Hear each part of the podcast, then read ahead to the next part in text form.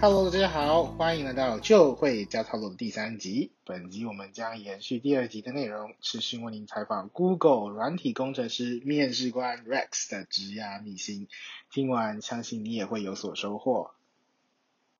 呃，我想一下，我刚问哦，好，你觉得，因为其实面试的时候有好几个关卡嘛，有第一关啊，OA 啊，Online Assessment 啊，然后再 form interview 啊，On-site Interview，然后 Hiring Committee Review，然后最后会像刚刚讲的，就是有 Product Area Match，然后最后才拿 Offer 嘛。那我想要知道是，因为到你这边基本上他也 Pass 啊，OA 了，他也 Pass Phone Interview 了吧，对吧？他是 On-site Interview 的状态。那 On-site Interview 呃过程中，你们觉得哪一些人的表现特别亮眼，或者是他们做了哪一些事情？你觉得很重要，帮助到他可以 pass 这个关卡。嗯，其实我那时候在面试的时候没有特别感受到这样的 signal，因为有些时候就是在面的时候，他可能还是没办法很明确的，就是回答我想要听到的那个答案。就其实我没有从他之前就是可能 on online assessment 或者 phone interview 的表现看出说他。哦，他已经有一定的能力，他可以过这些关卡，然后到这这边。因为其实就我在面这个人得到 signal 其实是不够的，我就只是负责把这个面试给弄好。那其实有时候还是会就是可能会让我收到一些，哎，怎么他这个问题就是没有办法很明确的解答出来的那种 case。原来如此，那我很想知道这，因为这个听起来。呃，原本我们的理解是，大部分人能够到这个关卡，他应该都有一定水准以上的能力的。但是你还是会，我想到这个比例大概有多少比例，你还是会遇到说他其实没办法回答你想你问的问题。大概有三分之一吧。哇，呃，其实不用对于这样的结果太惊讶，因为这样子才会有所谓就是筛选的过程。就我觉得这是一个，这是合理的。对，这其实就是一个面试的常态。就是如果假设。这个人就是假设你可能面这么多场面试下来，所有人都是会让你觉得哎够，就是够 qualified，然后没有任何失误的话，那你可能就会会想说，哎，那你这个面试的标准会不会有点可能太 lowball 之类的？嗯、因为你一定要有所谓的筛选，才有办法去区分说，哎，第一轮面试跟第二轮面试的差异。嗯嗯嗯，对，嗯，OK。好，那我们来聊一下后面的一些 Google 里面的生活。好了，既然前面也这么非常严肃讨论各种跟面试有关的事情的，那大家也都听到了，要呃准备的一些重点，比方说像找内推是最快的啊，然后在面试过程中要有非常好的互动啊，然后记得呃花很多的时间搞清楚 Googleness 的定义是什么，然后帮助自己在设计自己的回答的时候会。就是有展现出这些呃特质，特别是最重要是内化嘛，就是你会不自觉就这么展现，这个是最好的。不管问题今天多难，遇到什么样的挑战，你都可以体现这些东西，这个才是真正能够帮助你在面试官面前呃去好好的表现出，好好去展现出你就是一个 Googler，你就是一个活生生有 Google Spirit 的人。那我们到后面来聊聊聊那个在啊。呃 Google 里面的生活好了，因为其实你现在也也那个 Work from Home 吧？继续吗？哦，对啊，现在还是 Work from Home。好，我们聊一下你入职那个时候好了。那因为那个时候有疫情嘛，我记得，然后你你就呃在 Online 就 On Board 了，然后那那个 Process 你可以分享一下，到底发生了什么事情？然后你大概花多久时间才真正的你觉得有进入到团队里面，有进入到这个状况？诶，反正就是。反正后来差不多三月初的时候，美国就 lock down 了嘛，然后那时候就大概知道说，好吧，我进不了公司了。然后，然后对，反正就是我入职的大概隔个两天吧，他要寄电脑过来，基本上所有过程就是直接线上，他可能会寄一封信给你，告诉你说，哎，你要如何 on board，你要上哪些课，那他就会就是放在那个，就是放在那个信件里面，然后你就去约，就是哎，你要上课那个时间。然后刚开始的那个 on board 算是有一个三周的课程吧，就是你可能就要去上一些课，去了解就是可能例如说我们的可能公司的一些文化，或者一些 policy 啊，甚至是像是说哎一些 tech stack 这些东西。然后在最后的话会有一个 project，就是你要展现的 project，就是你在这些这三个这三周的课程里面学到的，你要如何做出一个小 project，然后 demo 给你的 mentor 看这样子。那这算是整个 onboard 流程。当然，他也会跑一些像是什么，就是可能填一下自己的一个那个什么呃社会安全码，然后可能就是注册一些可能健康保险啊，这些可能各个公司都会有的流程。那在经历过这些之后，大概已经过了三周了。那过了三周的时候，基本上你就开始正式进入组上，开始去做一些事情。那我觉得对我来说，我大概是等真的过了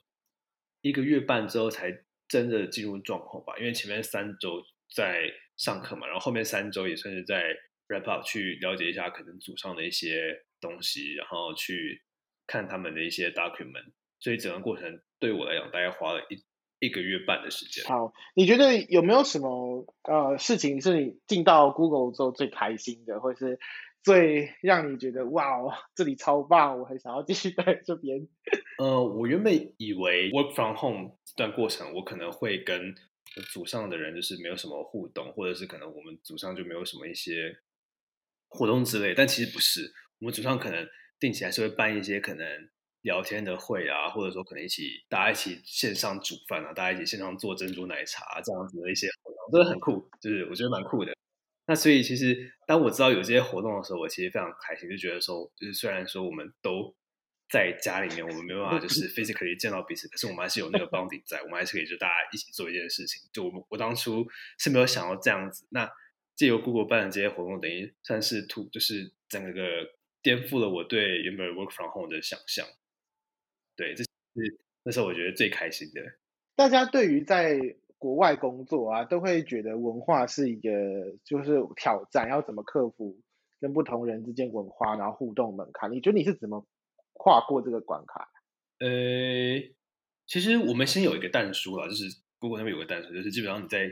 就是他是建议说你在跟别人沟通的时候，你不要提太多，就是可能自己文化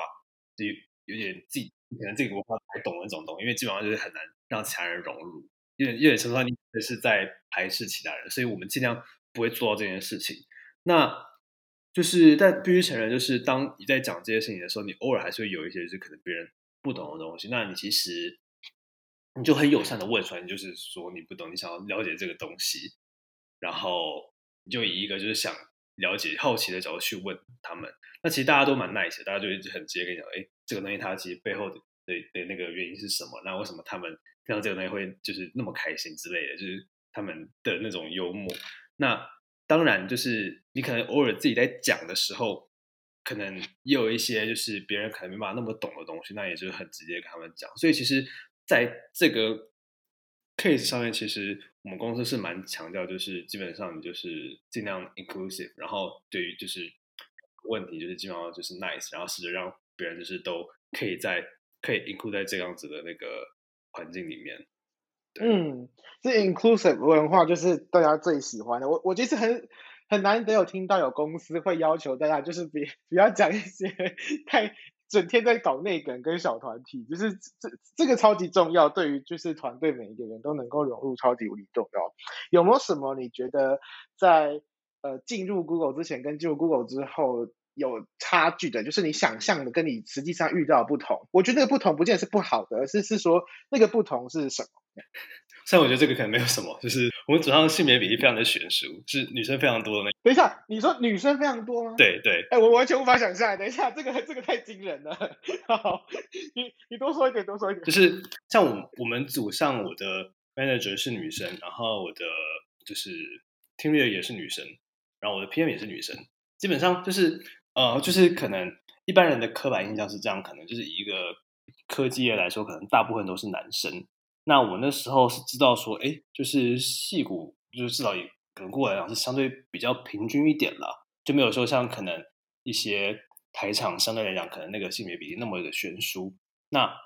我那时候知道这点，但我没有想到，我一进来就发现，哇，就是我们组居然是特别的悬殊，还是相反的那种悬殊。嗯。然后，但其实也没有什么影响啊。就其实大家基本上大家又不会说什么，因为性别而有任何的差异这样子。就其实大家家大家都是一样的，只是我没有想到，就是呃，我的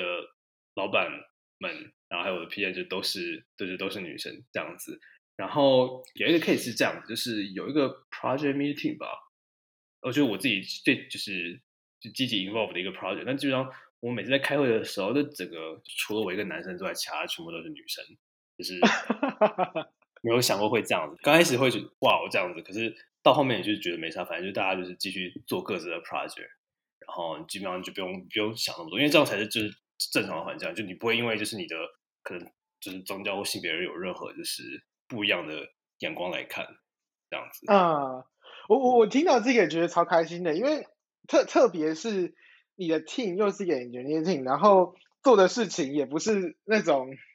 大大家认知上面呃会有非常多女生的组成的一个环境，这个这个真的是一个刻板印象没有错，但是不。就是不得不说，比方说电机系，你从大学然后一路升上来到学校，然后再到公司里面，这一段期间，engineer 大部分太多太多的都会是都是男生了，而且应该说 team 里面太容易是男生居多的了。结果突然到一个女生居多的 team，我觉得超棒，就是这个是完完全是一个很大的冲击哎。那呃，我我其实但我那你知道为什么吗？他们有刻意的就是在做性别的 balance 吗？还是其实会不会呃？真的刚刚好，就真的有一个 correlation。女生在某个面试的过程中表现特别好，她比较容易进入到你的 team。哎，其实没有哎，我觉得这是一个，就是一个巧合。原来如此。好，关于那个谈 offer 啊，你有没有觉得有哪些建议给大家的在谈 offer 上面？OK，我觉得，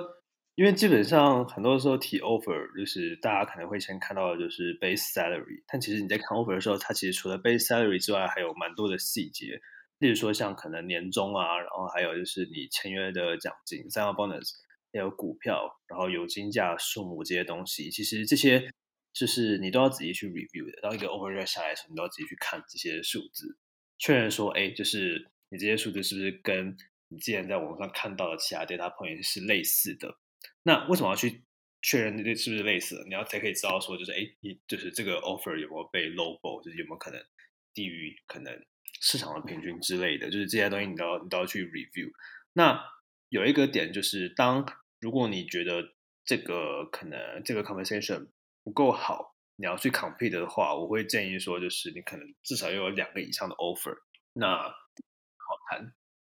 哦，OK。因为假设你现在有 A。你有 B，那你就可以用 B 的一些比较好的条件去跟 A 谈说，就是哦，我觉得你们 A 已经是个很好的公司，我对你们公司非常有兴趣。可是 B 开出了这样的条件，我同时对于他们的公，我对同时对于他们所开出条件也非常的满意。那希望说就是，哎，你可以开出一个更好的条件，这样子的话，我会更想要进去你们的公司，让他们知道说，就是你有这样子的考量，然后你有在做这样子，就是你有在考虑，你还是有很很想要进 A 公司这样子，就你其实。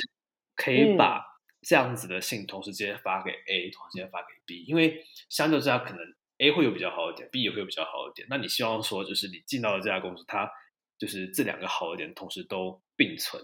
所以其实你这样的谈是合理的，这样才是一个比较好去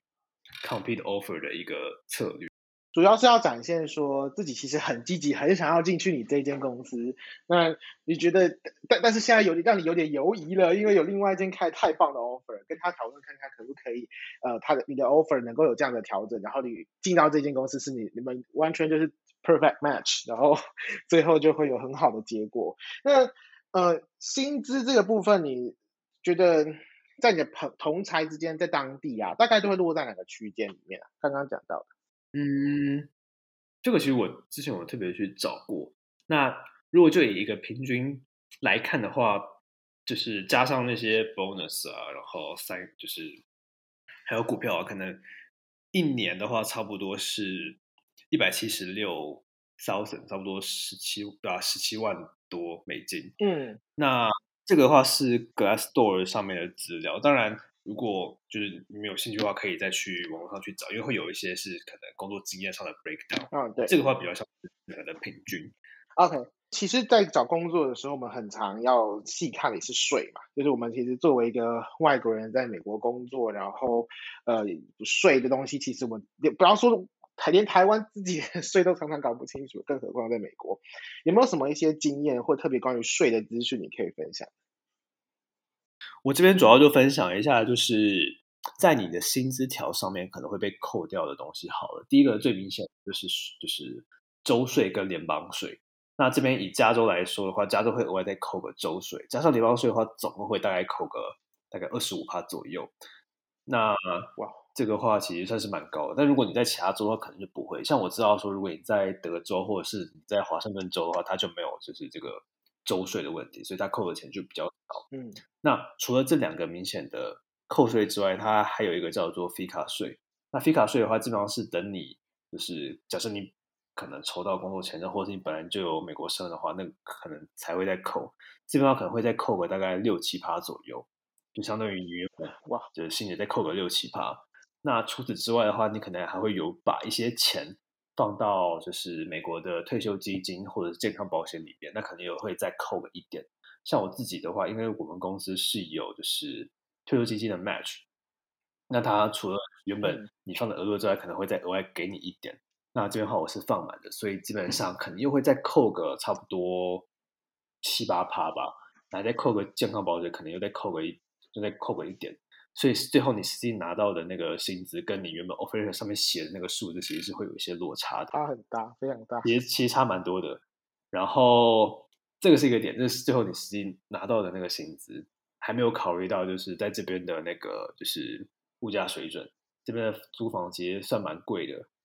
就是像我自己的话，我自己之前住的那个房间，大概就花了我。差不多一一个月大概就差差不多花了我一千六一千七美金，就是这边的房租。刚算一次，这样这样加零零总总加起来，就大概四十趴就不见了吧？剩下四十趴全不见了。天哪！好，那啊、既既然我们已经讨论过各种事情啊，税啊，求职啊，然后还有 Google 里面的整个。的生态啊，然后还当然还有你个人之前的转领域的整个的经验，我觉得都蛮完整的。有没有什么 overall 你觉得想要给大家的一个呃一个嗯信心喊话吗？或者是说一个很大的提醒，希望这这个提醒帮助你非常多，那也可以带给大家，大家带着这个提醒，能够更快速的克服在美国的一切，就是。我觉得第一个算是 have fun 吧，嗯，就是很多时候你可能会太 push 自己，无论说是你自己在就是找工作、找实习，或者你开始工作在做一个 project 的时候，其实很多时候你会想说，哇，就是这个东西怎么把自己弄得这样子焦头烂额？但其实，呃，以美国人，就是至少我在公司聊过的那些人来说，其实他们都蛮享受自己在做的这些事情，以那些。就是有杰出成就的那些同事来说，他们的共同点就是他们都蛮享受他们现在在做这些事情。嗯，所以如果你知道把这件事情做好，你希望他有一个很好的表现的话，首先你先要乐在其中。OK，真的乐在其中，你才可以就是。把这个东西做好，就是如果心态没办法放下的话，你可能就是绑手绑脚的，就是有些东西也没办法做那么好，它可能会影响到你工作表现，也会影响到你面试的表现，这是第一个点。那第二个点，我觉得这边的文化上，它是非常强调就是 drive your project and self promote。Okay. 那怎么说呢？就是其实可能至少就以我之前就是在大学的时候，可能做 project 或者更早之前，可能整个求学的呃。过程当中，他没有特别强调说，就是你要自己去 promote 你自己做出来的东西。可能很多时候，你就是可能交个作业，然后可能写个考卷，这个东西就结束。但其实你在工作，至少在就是科技工作的话，它并不完全是这么一回事。很多时候，你可能这个东西做完之后，别人并不知道你做的成果在哪，你可能要自己想办法去 push 这个 project，让更多人知道说，哎，你做了这个东西，然后让其他人去 review，知道说，哎，你有办法把这个东西做出来，然后你是有办法去 create 这个 impact 的。那我觉得这个东西其实也很重要，至少我看到周到不少同事，他们除了把这个东西做完之后，他们更着重的是在于，就如何把这个东西 present 出来，让其他人知道说，哦，他有这样子 impact，这个东西对于我们组，对于我们整个公司来讲，有哪样子的帮助。那我觉得这个是至少我在这一整年就是工作过程中学到一个蛮大的东西。那、我觉我觉得最后一个想问的就是 work-life balance 啦。大家其实很常强调，就是 Google 或者在美国的文化，这个是很重要的，也是为什么这么多人心生向往，想要进入这个工作者的天堂。那你觉得在你的观点里面，或者在你的经验里面，它是它实际上是怎么样被落地的？实际上被怎么样被实行的？嗯，好问题诶，就是我觉得 work-life balance 它被执行的方式，不代表说就是它是可能好每个工就是每个人都早上九点开始上班就好了，然后五点就可以下班了，并不是这样子。很多时候其实你还是要想办法去，就是给自己一些要求，把这个东西做好。那我觉得 work-life balance 是建立于就是每个人都知道自己要做到这样的事情，要自己要在时间内完成什么事情。但也不会给对方太多的压力，也不会有搞一些什么，就是那个 politics，或者是搞一些什么 micromanagement，就是可能想办法管一些很细的东西，然后把一些很小的东西拿出来雕之类的。就是其实这些在某些公司会有，嗯、但至少在我们公司，我们不会这样子去强调。我们比较强调的是，你知道自己要做什么，然后你我们不会想办法去催你，然后我们要求的是一个很好的一个。工作环境，这我觉得就是在我一整年工作下来，我就是我自己对于 work-life balance 的那个解释。好，今天非常感谢啊、Rex 来参加我们的 podcast，聊到非常多各种不同的面向，生活也聊了，然后呃求职也聊了，然后转领域的也聊了，然后啊、薪水等等的税啊等等资讯，我们也都讨论过了。非常感谢 Rex 的时间。对，那。呃，之后呢，我们也会继续邀请更多新的呃伙伴、新的各种前辈来到我们的平台上面。那当然，有的时候他们会是匿名的，为了要分享小道消息；然后有的时候他会是呃露脸的，都无妨。那我们都会呃邀邀请各种能够帮助到所有听众的人来到我们平台上。所以，如果你有任何想法，记得回复我们；或是如果你任何想要知道的秘辛，或是任何想要知道的公司啊等等的资讯，都可以跟我们说。那我们就会在。就会加套喽，这个节目里面带给大家，感谢各位，谢谢大家，谢谢 Benny，拜拜拜拜，谢谢 Rex。